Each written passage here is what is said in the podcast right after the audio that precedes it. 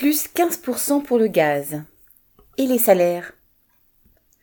Le prix du gaz a augmenté de près de 10% le 1er juillet, après une hausse de 1,1% en mai, 4,4% en juin, ce qui fait plus de 15% en trois mois.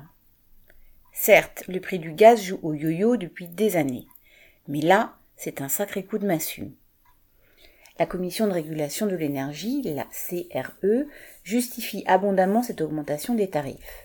Cette CRE se prétend indépendante et elle l'est, sans aucun doute, de la population, puisque ses six membres sont désignés par l'État. La Commission l'assure, la France n'est pour rien dans la hausse du gaz, tout est de la faute de l'étranger. À commencer par la Chine, bien sûr, dont la consommation accrue de gaz tirerait les prix vers le haut. Viendrait ensuite la Russie, qui, pour contrer l'opposition des États-Unis et de certains pays d'Europe à son projet de gazoduc Nord Stream 2, serait en train de limiter son offre de gaz et donc d'entraîner les prix à la hausse. Enfin, l'augmentation des taxes au niveau européen sous prétexte de, lutte contre le réchauffement climatique renchérit également le prix. La CRE, qui incrimine Chine, Russie et Union européenne, est en revanche muette sur les bénéfices réalisés par Engie, le fournisseur français. La Cour des comptes n'est pas non plus très bavarde à ce sujet.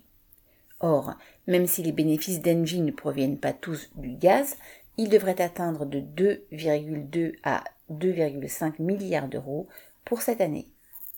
Alors que la hausse du gaz soit le résultat des manœuvres russes, de la consommation chinoise, des normes européennes ou de l'appétit de profit d'Engie, les consommateurs n'ont pas à en faire les frais.